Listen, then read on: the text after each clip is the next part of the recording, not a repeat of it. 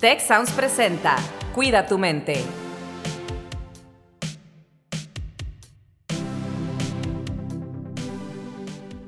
Bienvenidos una vez más a un episodio de Cuida tu mente. Les doy la más cordial bienvenida. Yo soy Carlos Ordóñez y en esta ocasión estamos continuando con nuestra gira del podcast Cuida tu mente. Estamos en el campus de Puebla y tenemos aquí un público muy entusiasta. A ver si los escuchan. Gracias, gracias por acompañarnos. Y quiero presentarles a nuestros invitados del día de hoy, en el que el tema es cuál es la diferencia entre aislamiento y soledad. Términos que hemos escuchado mucho, particularmente durante el confinamiento, la pandemia por COVID, pero que no son nuevos, no tienen dos años. Y ahorita vamos a entrar en materia. Eh, tenemos aquí a Cassandra Cuevas, que es estudiante de finanzas a punto de graduarse, representando a los estudiantes de lo que llamamos los planes de, anteriores o planes Tech 20. Cassandra, bienvenida. Muchas gracias, estoy muy emocionada por participar. Pues qué gusto que nos acompañes y tenemos aquí a Jimena Gayolo, que estudia el quinto semestre y estás en biotecnología. Y bueno, de Tech 21. ¿Cómo estás, Jimena? Muy contenta de estar aquí, muchas gracias. Pues excelente, gracias a ambas por acompañarnos. Y tenemos a nuestro especialista que es integrante del staff de Bienestar Estudiantil. Nuestro especialista es Martín Espinosa. Martín, bienvenido, gracias. Carlos, un gusto estar contigo, con Cassandra, con Jimena y con toda la comunidad tech para hablar de este tema que por supuesto nos concierne a todos y es súper importante. Pues vamos a entrar en materia directito, Martín. Entremos con el tema de hoy, con la pregunta de hoy ¿Cuál es la diferencia entre aislamiento y soledad? ¿Cómo podríamos identificar esto, Martín?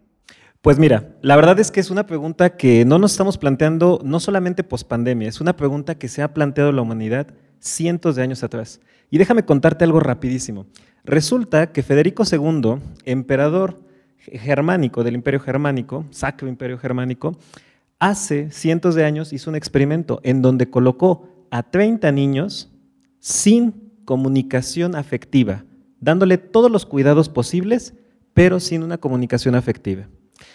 Lo que ocurrió en ese experimento catastrófico, pero que nos enseñó mucho, fue que el ser humano está hecho para interactuar con los demás, porque de esos 30 niños, ninguno alcanzó los 3 años. Esto significa que además de eso, René Spitz tomó esas investigaciones y muchos años después desarrolló la investigación sobre lo que es el apego. Así que cuando tú te enamoras y a veces dices, ah, se me rompe el corazón porque no puedo vivir sin esa persona, resulta que hay un proceso bioquímico, cognitivo y físico, físico, emocional y social que nos compete y es tan asombroso que ni nos imaginamos, porque además sientes que mueres totalmente.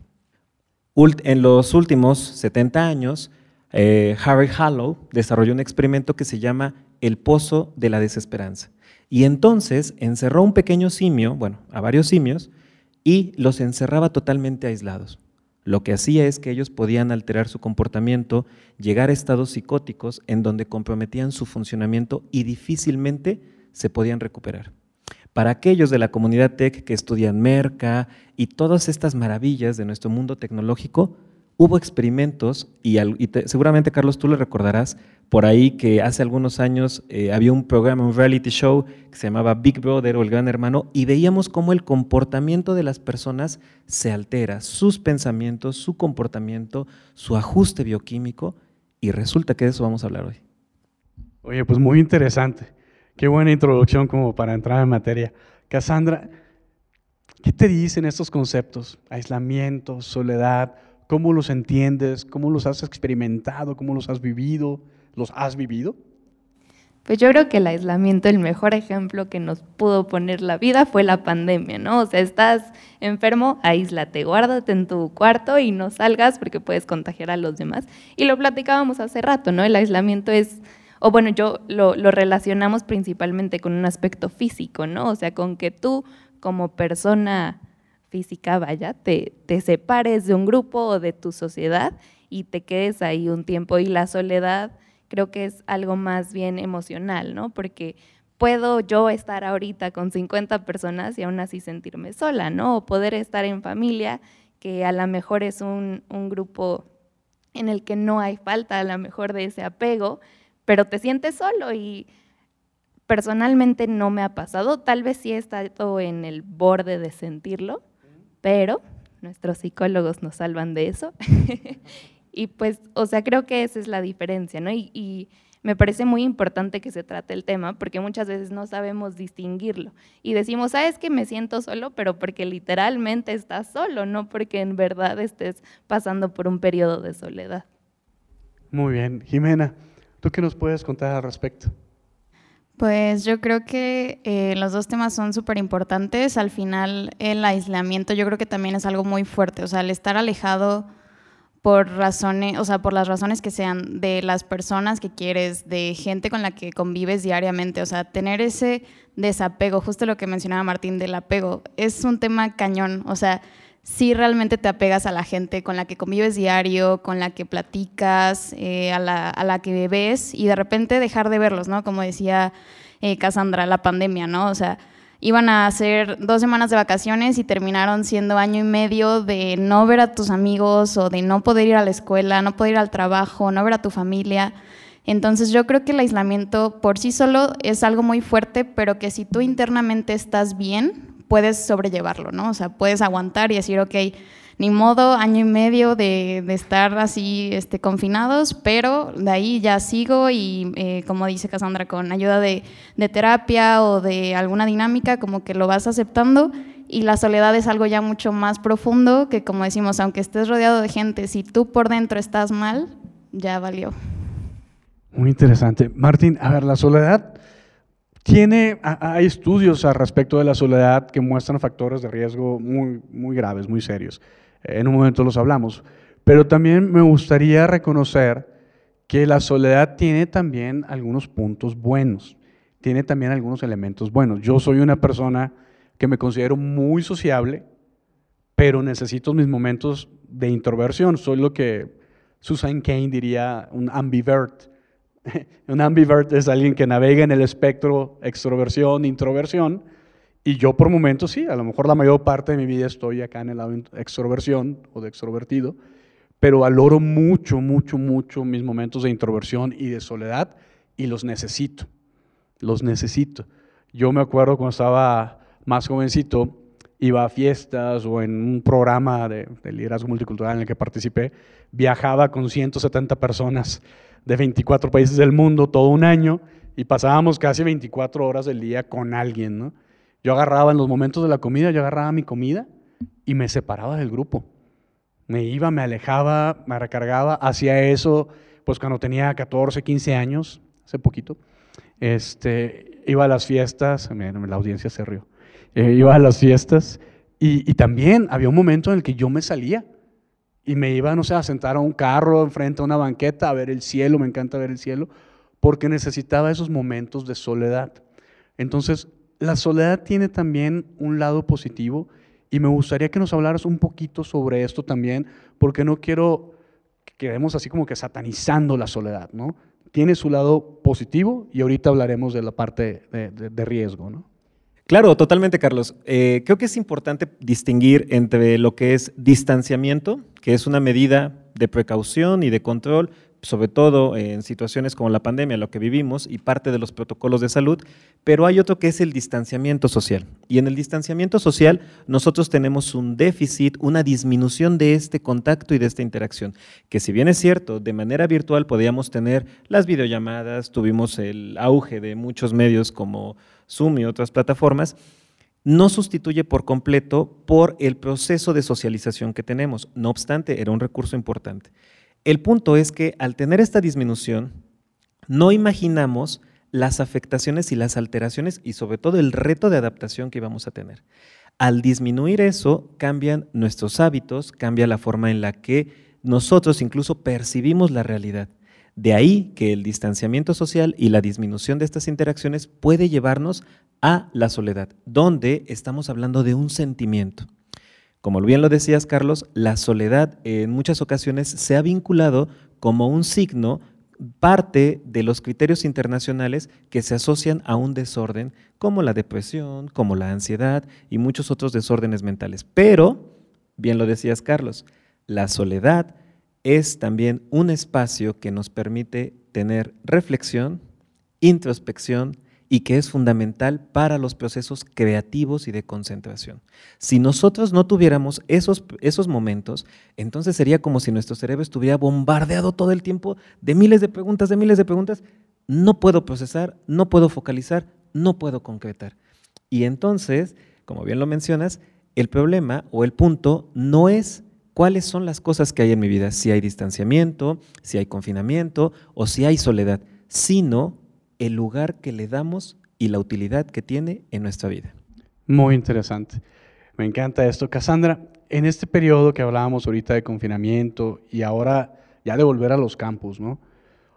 ¿Cuál fue, qué ha sido lo más difícil, digamos, para ti de volver y empezar a pues, socializar otra vez, de volver a, los campus, de volver a ver a tus amigos que a lo mejor hacía años que no vivías o que no veías, ¿no? porque eran pues, prácticamente dos años. En tu caso, pues bueno, vas en octavo semestre, casi al final de la carrera, ya tenías años de haber conectado con estudiantes. El caso de, de Jimena, pues te tocó así como que un inicio diferente, ahorita nos platicas cómo lo viviste, pero ¿qué ha sido el mayor reto al que te has enfrentado? ¿Qué has hecho para sobrellevarlo? Pues creo que al inicio de la pandemia era como la falta de contacto, porque yo soy mucho de abrazar y andar así como con gente y demás, y a mis amigos siempre los estoy así apapachando y demás, y entonces de repente un día ya no puedes hacerlo, ¿no? Y, y, esa falta de contacto, incluso en casa, porque de repente alguien tenía COVID y pues ya no lo puedes ver, ¿no? Y pues eventualmente nos fuimos acostumbrando a eso y aunque sí sentía como esa falta o ausencia de, contacto frecuente, pues de repente dije, bueno, ya es parte de mi vida y de mi rutina y tenemos que adaptarnos a estos cambios y de repente regresamos y ya también estábamos como acostumbrados a que las clases pues eran en silencio, ¿no? En tu cuarto, en una oficina, y de repente llegas a un salón de clases y ya hay gente platicando o gente riéndose y dices, ¿sabes? O sea, ¿qué está pasando, no? Como que ese cambio del comportamiento que menciona Martín, sí me costó un poquito de trabajo. A veces tenía incluso temas con la concentración, porque pues en mi casa me, me aislaba, vaya con audífonos y no había más ruido que mi respiración y llego y tengo que hacer los mismos cálculos y demás temas, pero ahora con, con, ruido a mi alrededor, entonces sí llegaba a interferir con esa parte de, de la concentración, incluso de la, eficiencia de mis trabajos, pero pues nuevamente ya nos vamos acostumbrando a eso y la verdad yo estoy muy feliz de poder regresar al, al campus y, y ver gente. Oye, pues por lo que mencionas tienes, hay una cosa que se llama los lenguajes del amor, los cinco lenguajes del amor, ¿no? Y por lo que describes, el tuyo es contacto físico. Me imagino que también fue una sensación media frustrante volver al campus ya en presencialidad, pero que tuviéramos gente diciéndote, no, guarda distancia, no nos puedes tocar, no nos puedes abrazar, cuando tú naturalmente es tu tendencia, ¿no? Sí, totalmente. Incluso el saludarlos, ¿no? Ahora me sentía muy profesional saludándolos de, de mano en lugar de abrazo, beso o, o, de, puñito, ¿no? Y sí, sí fue un cambio. Incluso vi amigos que no veía, vaya, desde que nos mandaron a casa. Y sí fue así como, Ay, hola, eh, nos abrazamos, no nos abrazamos, ¿qué hacemos? Y, y sí veía cambios en las conductas, no solo de la mía, sino pues de las personas con las que llevaba años conviviendo. Jimena, ¿cómo fue en tu caso? Pues yo eh, estaba en último semestre de prepa cuando empezó la pandemia, entonces empecé a universidad en línea y pues sí fue complicado el hecho de empezar a conectar con gente desconocida, ¿no? Este, yo vivía en Veracruz, entonces pues realmente no conocía a nadie de la gente que estaba aquí en el TEC de Puebla. Este, entonces, pues fue empezar, pues obligado, ¿no? Por los profesores a hacer equipos, ¿no? Con gente que no conoces y el tema de Zoom, ¿no? De que pues nadie habla en los breakout rooms, entonces, o sea, no había forma, ¿no? Era muy complicado como esa parte de la interacción con otras personas y pues que los trabajos en equipo salieran bien, este, dividir tareas y todo, ¿no? Pero ya con el tiempo, pues eh, fui como coincidiendo con personas que eran como compatibles conmigo y afines a mí y ya se fueron haciendo mis amigos. Entonces en el regreso a la presencialidad ya fue más fácil para mí como que irme directo con ellos, ¿no? De que, ah, ya conozco a tales, entonces me voy con ellos y ya, ya tenía unos amigos al entrar, eh, pues ya presencial, ¿no?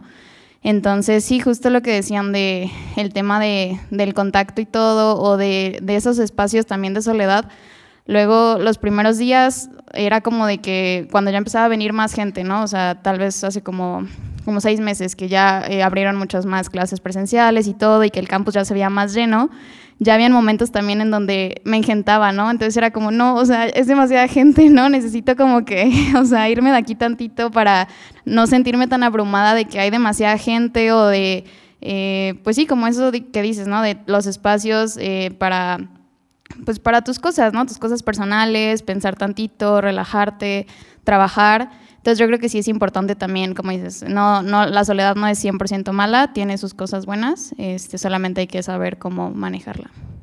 Me encanta esto y, la verdad es que me identifico mucho. Eh, quiero comentarles también que en el sitio Te Queremos, Te Queremos TQ, Te Queremos.tech.mx, en la página de inicio, van a encontrar unas historias de vida. Y hay una que es de una estudiante que se llama Tesi, que así como nos comentabas ahorita, Jimena, a ella le tocó vivir esta etapa como a ti, de prepa y la transición de prepa a universidad. Y la verdad es, les invito a que lo escuchen, porque nos habla de todo su proceso, de cómo lo vivió, que fue a terapia, de abrirse, de ser vulnerable. Está muy, muy bueno ese testimonio. Y hay otros más ahí que acabamos de subir. Entonces, esto les invito a que lo escuchen. Está abierto a la gente que nos escucha, que no es de la comunidad tech.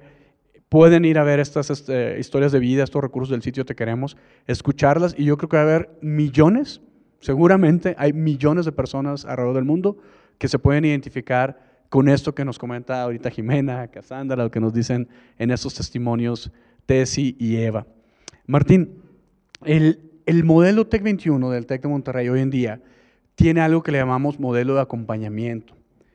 ¿Qué tan importante crees que sea el, tener un mentor, peers, que acompañen a nuestros estudiantes en el camino a lo largo de sus años de estudios para este proceso pues, que estamos viviendo, ¿no? particularmente de la pandemia, que obviamente nadie, ninguna de las personas que estamos aquí en el mundo hoy en día, habíamos vivido algo así jamás nadie es experto en esto realmente. Pero qué tan importante es tener estas figuras para sobrellevar estos momentos de transición, pues de nuevo a la vida ahora sí social y de interacción personal en vivo. ¿Qué tan importante es?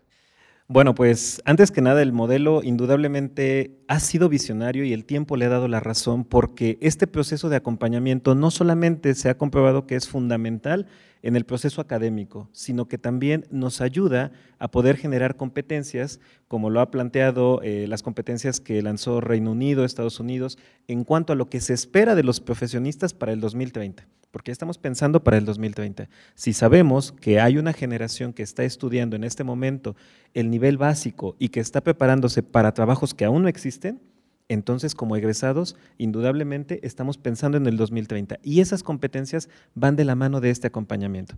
Pero no solo eso, sino que además sabemos que en todos los protocolos internacionales, en cuanto a la intervención en crisis, hablando en temas de salud mental, por ejemplo, los primeros auxilios psicológicos a grandes rasgos parten de ese contacto, de ese acompañamiento que una persona puede llevar con otra persona en un momento de difícil.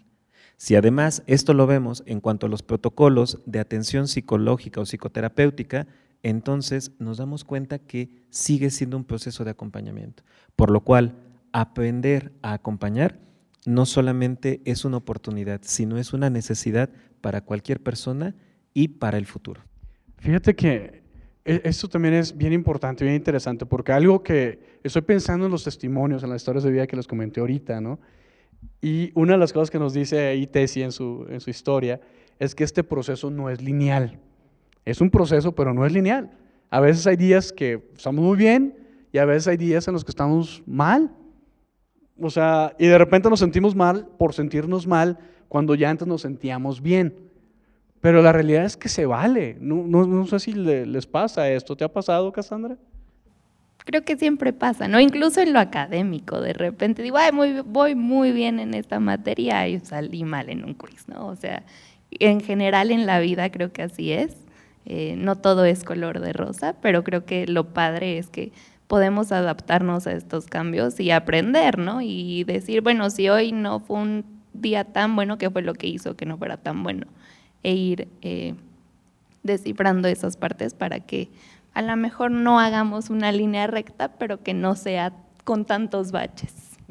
Sí, pues lo normal de la vida, ¿no? Subidas y bajadas. Jimena, ¿qué tan importante es para ti contar con una red de apoyo, que pueden ser tus amigos, que puede ser Cassandra como otra estudiante de aquí del TEC.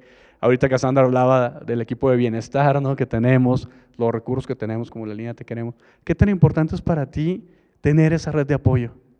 Pues yo creo que es súper importante. Este, al final, pues en TEC 21, con todo lo del asesor académico, el mentor estudiantil y peer mentor, eh, pues yo creo que sí, sí ayuda, ¿no? Como a esa etapa de transición, como decíamos, ¿no? De empezar una etapa nueva.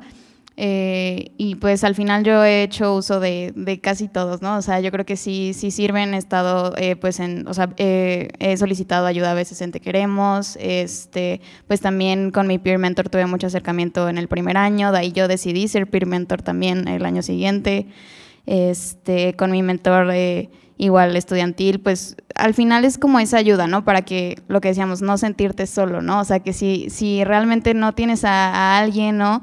Y quieres, por ejemplo, luego igual en, terapia, ¿no? Que como decíamos, fue también muy complicado el tema de las sesiones de terapia en Zoom, estando en tu casa, porque al final a veces la terapia, pues tú ibas como al consultorio o al lugar con ese terapeuta para tú solito estar con esa persona y platicarle tus problemas, tus preocupaciones y no quieres que esté tu mamá, tu papá, tu hermano ahí escuchando, ¿no? Entonces en la casa era súper complicado, o sea, tener ese tipo de sesiones, pero pues al final era algo necesario, ¿no? O sea, aunque tal vez escucharan uno que otro problema ahí que tenías que no querías contarles, pero sí necesitabas como sacar eso, ¿no? Este, pero yo creo que sí es muy importante saber que no, que siempre va a haber alguien que esté dispuesto a ayudarnos a salir de la situación en la que estemos.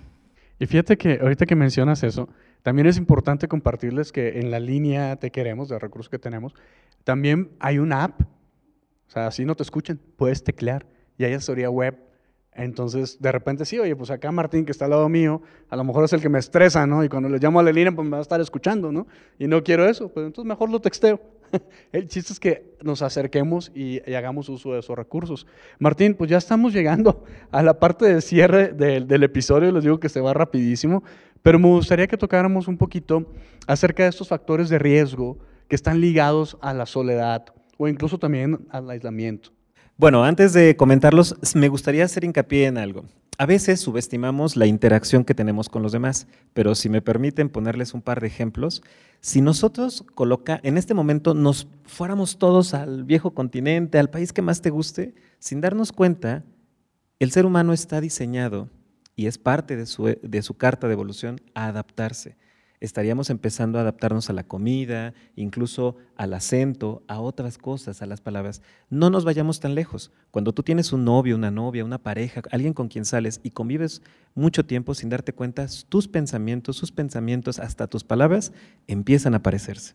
Si nosotros incluso colocáramos a un grupo de chicas, por ejemplo, y, digo a las chicas porque cuentan con el cerebro más evolucionado, sí, es, la ciencia, sí. Todo, lo que les diga, por favor, googleenlo. Entonces, si ustedes colocan un grupo de chicas en un área de trabajo, se van a dar cuenta que incluso sus periodos empiezan a sincronizar. Y no es porque ellas se hayan puesto de acuerdo y hayan dicho, oye, yo quiero el lunes, yo quiero el martes, yo quiero el miércoles. No, sino que empiezan a sincronizarse. Entonces, imagina la maravilla del cuerpo, del ser humano, del cerebro que tenemos, que nos ha hecho evolucionar, adaptarnos y que parte importante es la interacción. Si yo retiro, y ese es un factor de riesgo, si yo disminuyo la cantidad de interacciones, así como si me paso de interacciones y todo mi tiempo es para interacciones, voy a generar una alteración en mis procesos biopsicosociales. Entonces es muy importante poder hacer esto, porque aunque no lo creas, con tu pareja, si pasas un tiempo, incluso los seres humanos se mimetizan. Y eso lo sabemos por muchas investigaciones en donde incluso niños recién nacidos que han sido adoptados empiezan a parecerse a sus padres adoptivos, aunque no compartan un código genético.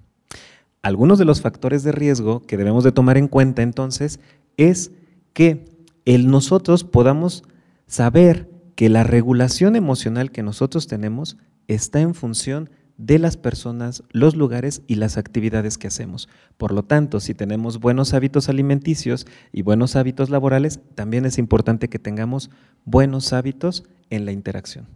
De lo contrario, nos podemos volver muy sedentarios si tenemos una disminución, nos empezaremos a volver solitarios y uno se pensaría, bueno, pues yo me voy a dar cuenta cuando sea solitario. No es tan sencillo, porque es como tu amigo o tu amiga que se tomó dos cervezas de más y te dice, yo estoy bien. No es cierto, porque él no calcula o ella no calcula que esas dos cervezas ya generan una alteración en la percepción de la realidad.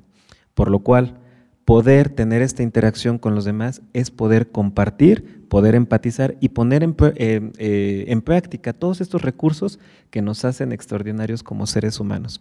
Tiempo para ti, tiempo para los demás, tiempo para tus proyectos y poder tener una organización así como tu agenda, así como tus alimentos, organizar y combinar.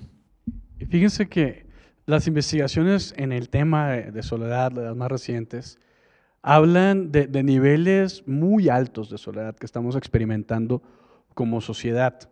Y es importante que lo sepamos porque no, no somos raros, raras, porque me siento así. Hay mucha gente que está padeciendo de esto y los estudios nos hablan de factores de riesgo equiparables a fumar 15 cigarrillos diarios. Entonces, si tú te sientes solo sola y no fumas, es equivalente a fumarte 15 cigarrillos diarios. Está relacionado de manera muy, muy fuerte con cuestiones de, oye, es tan de alto riesgo como una cuestión de enfermedad cardiovascular, ¿no? Entonces, la soledad tiene también varios factores de riesgo que hay que evitar. Entonces, sí tiene su lado bueno, pero también tiene esos factores de riesgo que si estamos cayendo en ese aislamiento y en esa soledad y pues sobre todo, como decíamos, la soledad así subjetiva de que podemos estar en un auditorio rodeado de gente, pero si yo me siento solo, sola, pues oye, eso es algo que podemos trabajar, como decíamos ahorita, pues en terapia, buscar a la gente, empezar a conectar. Somos seres sociales, como nos decía Martín, es importante que tengamos esto en mente. Es un tema enorme, tan grande que en Reino Unido en el 2018, 19, 18, si no me equivoco por ahí así, se creó el ministerio, una secretaría acá en México, digamos, el Ministerio de la Soledad, precisamente para atacar este problema que estaba impactando mucho la cuestión médica. Entonces estaban viendo que había incrementos en las cuestiones médicas y empezaron a investigar por qué la gente estaba sintiendo tan mal y estaba yendo al doctor más. Y resulta que era porque había un alto nivel de soledad. También los estudios marcan que de los niveles de soledad más altos que se sienten, ¿quiénes lo sienten más? Las personas jubiladas. Pero ¿saben quién lo siente más que las personas jubiladas? La generación Z. Entonces, ahí hay un alto nivel de soledad. Estos aparatitos con los que cargamos, nos conectan a muchas cosas, pero nos desconectan de la parte social y humana de la que hablábamos hace ratito. Entonces, nada con exceso, todo con medida. Usemos esto para conectar, para hacer cosas buenas que nos sirvan, pero también midamos y aprovechemos que ya podemos conectar humanamente, en presencial, y platiquemos de cómo nos sentimos. Les invito a que escuchen los episodios anteriores que hemos eh, hablado recientemente de cómo escoger buenas amistades, de cómo ser vulnerables y por qué y las ventajas. En serio, todo esto que hacemos tiene un porqué, está fundamentado en datos, porque creo que aquí nada más viendo la, la, cara de nuestra audiencia, varias de las cosas que estoy diciendo les resuena y veo cómo mueven la cabeza como que sí, sí. Y, y sí, ahí estamos como, como humanidad. Generalmente Rosalinda, a quien le mandamos un afectuoso saludo, que es la co-host de este episodio, ahorita anda también en otra gira de trabajo. Eh, cerramos preguntándonos o diciendo qué nos llevamos. Entonces me gustaría, y ahorita por cuestión de tiempo, cerrar con Jimena, con Cassandra, para que nos digan qué se llevan de este episodio. Pues creo que yo me quedo con la parte de aprovechar todas las herramientas que tenemos, o sea, más allá del conocimiento que adquirí, muchas cosas no las sabía, gracias Martín por iluminarnos. Eh, también con todas las herramientas que tenemos, ¿no? O sea, yo no soy Tech 21, por ejemplo, y no tengo todo ese acompañamiento como tal de peer mentor y mentores y demás, pero tengo a mi directora de carrera que es un sol, eh, soy peer mentor, entonces yo también ya me siento Tech 21 este, a fuerza y pues aprovechar todas esas herramientas que tenemos, ¿no? Y a ustedes como alumnos los invito también a que, aunque ya no estén en su primer año, si de repente tienen contacto con quien fue su peer mentor, se acerquen si tienen esa necesidad o con cualquier persona que vean en el campus, en los pasillos. Al final somos una familia grandota y todos nos apoyamos entre todos y pues saber que no estamos solos, ¿no? O sea, aunque de repente sintamos que nadie nos va a comprender, a lo mejor hay una persona pasando, les digo, en el pasillo que está viviendo lo mismo, ¿no? Desde otra perspectiva, pero pueden estar viviendo situaciones similares y, creo que es muy importante que nos abramos esas puertas a convivir y a, y a comunicar. Fíjate que se me hace muy importante esto que dices porque ah, si bien hoy en día tenemos algo que le llamamos modelo de acompañamiento, no es que en el TEC nunca habíamos tenido acompañamiento.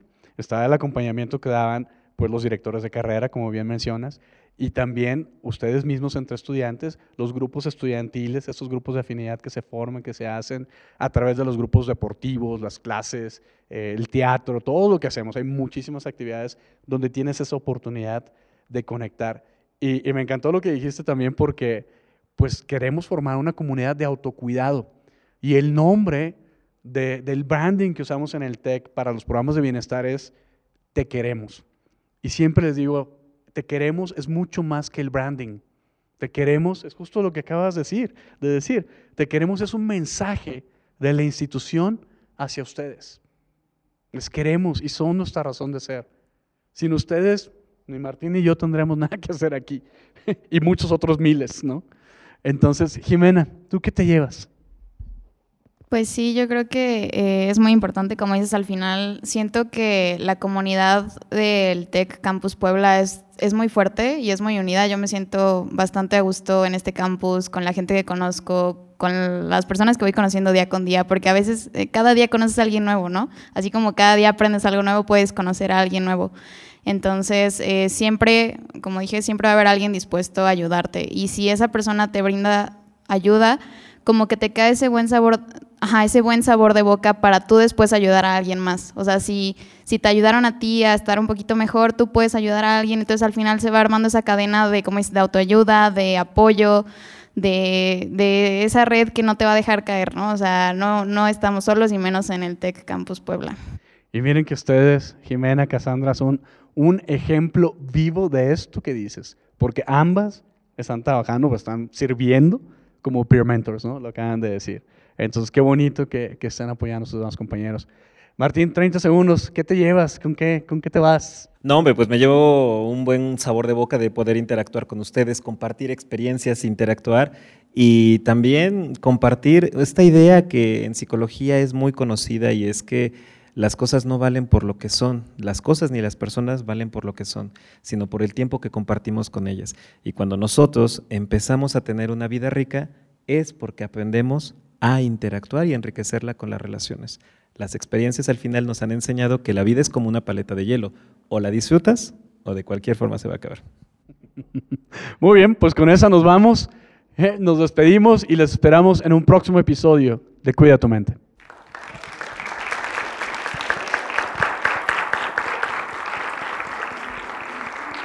Muchas gracias, Cassandra, Jimena, Martín.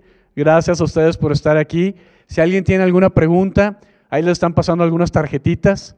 Eh, gracias ahí por pasarlas. Y por acá hay una pregunta. ¿Hay micrófono para los de aquí? Adelante. Gracias, gracias. Este, bueno, hablamos mucho de la diferencia entre el aislamiento y la soledad y que hay que tener como un punto de equilibrio porque también estar aislado, un, bueno, más bien solo un momento sirve para reflexionar y eso. Pero, ¿qué pasa o bueno, cuáles son los efectos o consecuencias de llegar a un extremo en tanto ambas partes?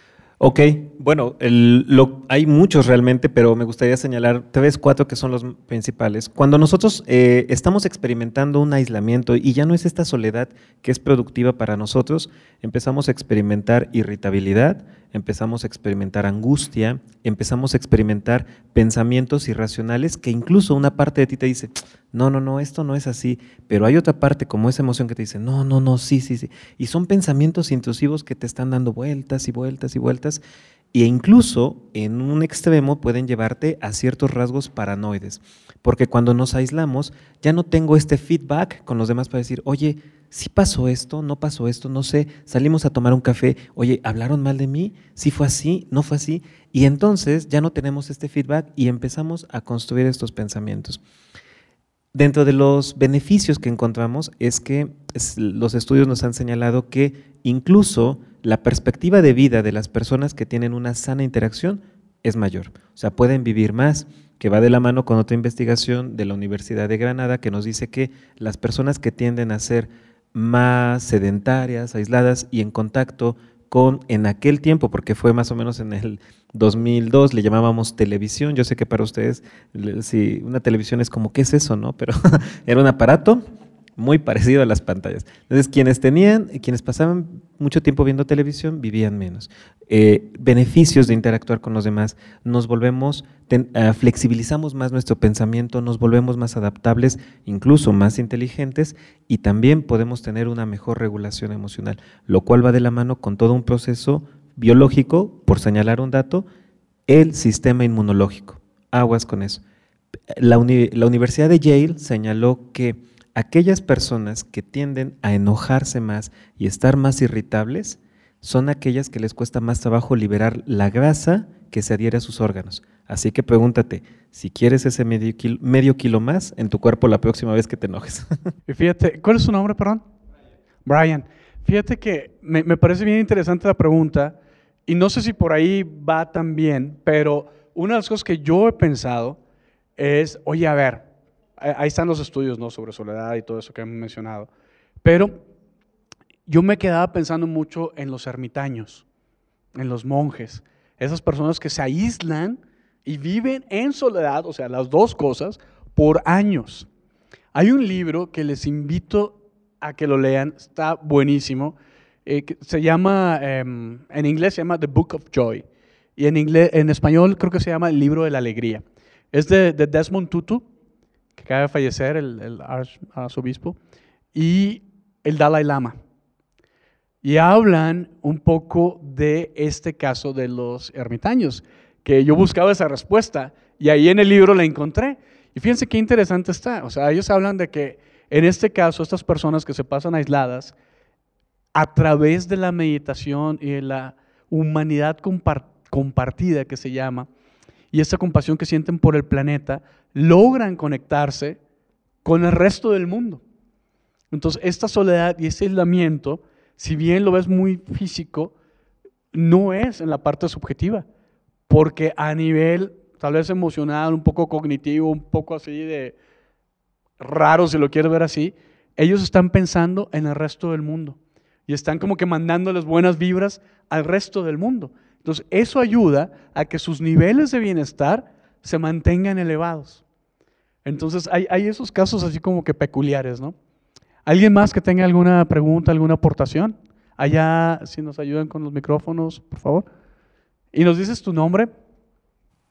Ah, mi nombre es Isabela y quería saber qué opinan de la dependencia emocional, porque desde hace un tiempo yo creo que también es una consecuencia de la soledad.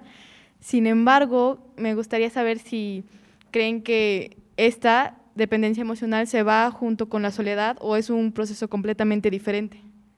Ok, habría que considerar eh, muchos factores, pero empezaría por los siguientes. Primero, cada uno de nosotros tenemos diferentes estructuras de personalidad.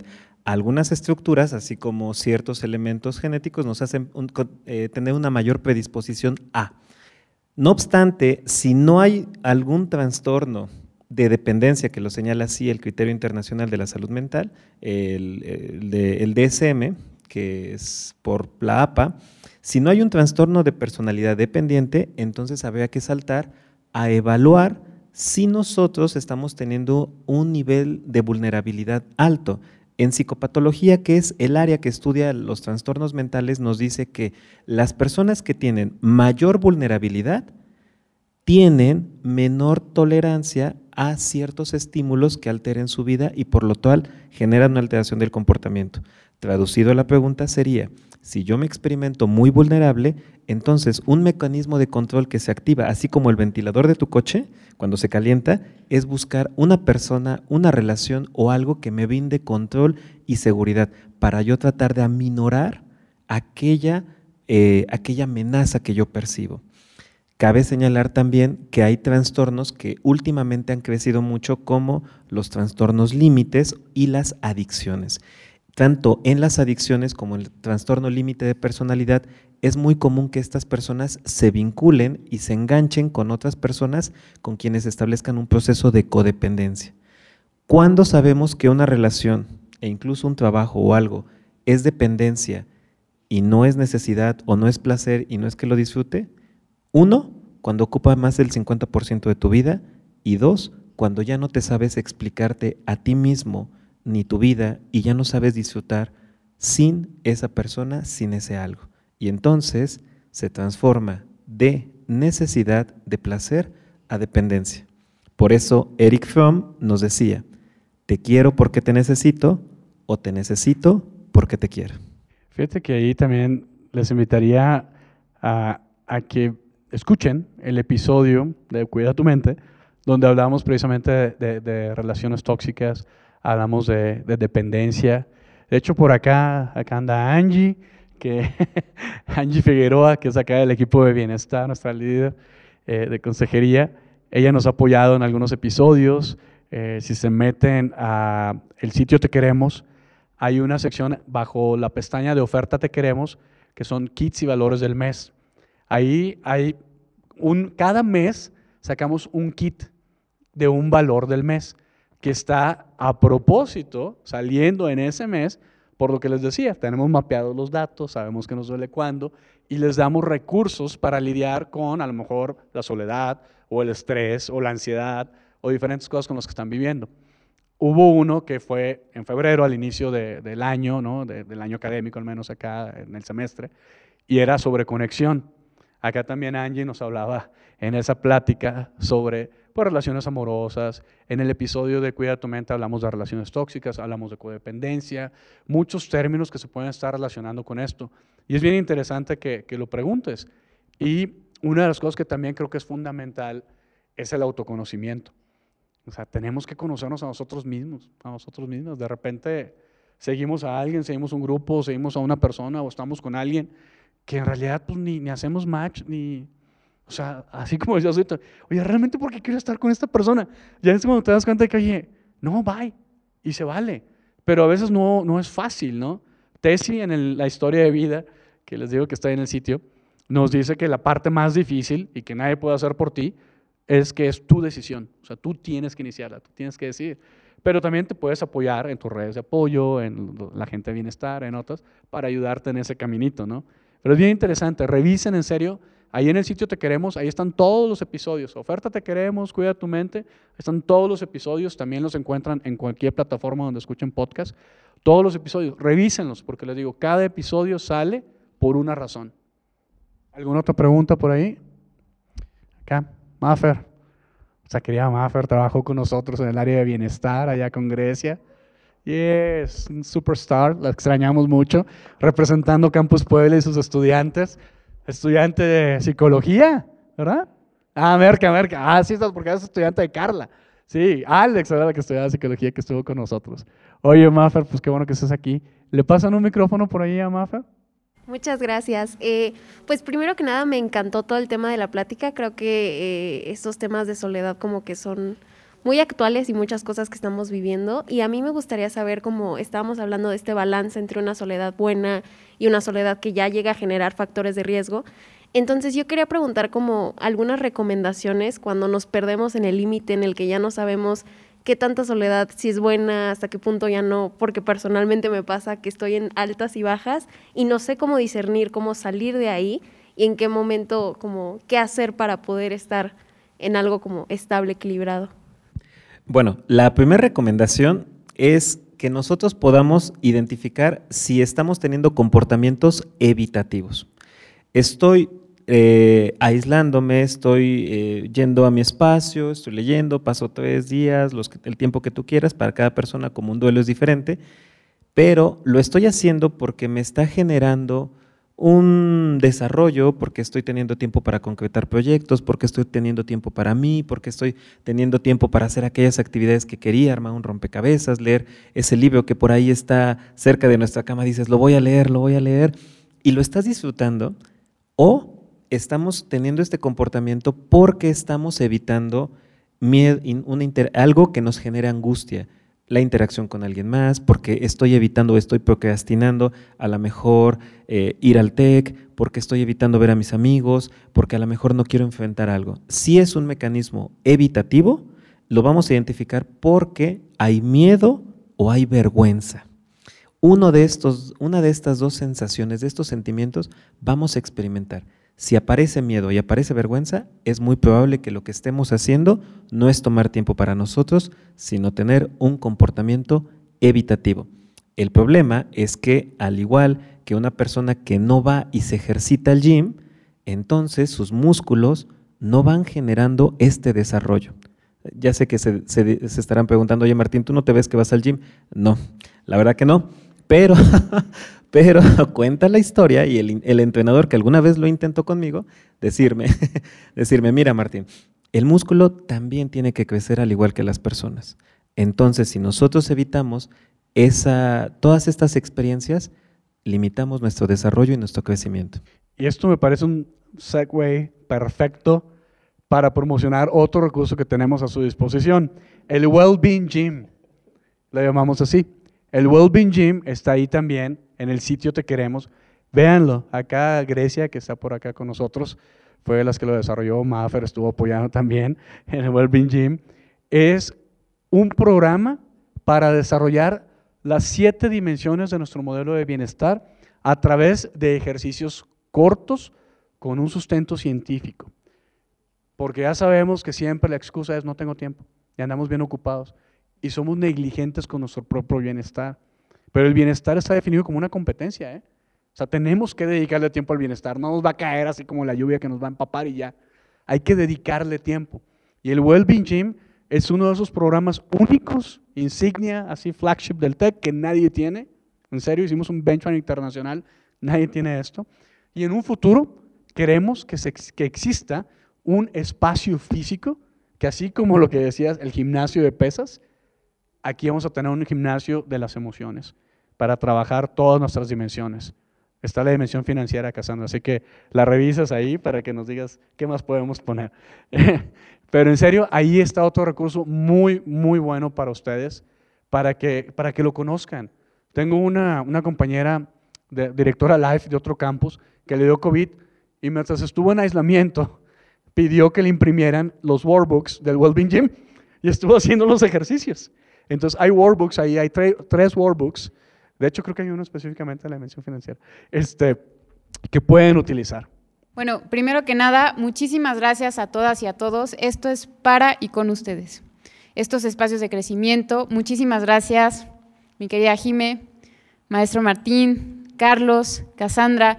Y también le quiero de verdad agradecer muchísimo a nuestra líder Cintia, Marlene, que también estuvo atrás de la gestión de todo esto, al equipo de bienestar, todas y todos estuvimos de verdad aquí echándole muchísimo corazón. Les agradecemos muchísimo su presencia, su tiempo y que se sigan construyendo estos, estos espacios tan enriquecedores para el corazón, para la mente y para nuestra, pues, nuestro generar redes.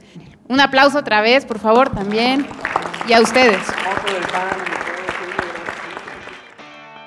Si quieres conocer más sobre cómo cuidar tu salud, te invitamos a escuchar Hola de Salud. La prevención hoy es parte del tratamiento. El podcast en el que nuestros expertos te darán consejos para vivir de manera sana, equilibrada y feliz. Felicidad, ese sería un objetivo último. Escúchalo en Spotify, Apple Podcast y Google Podcast.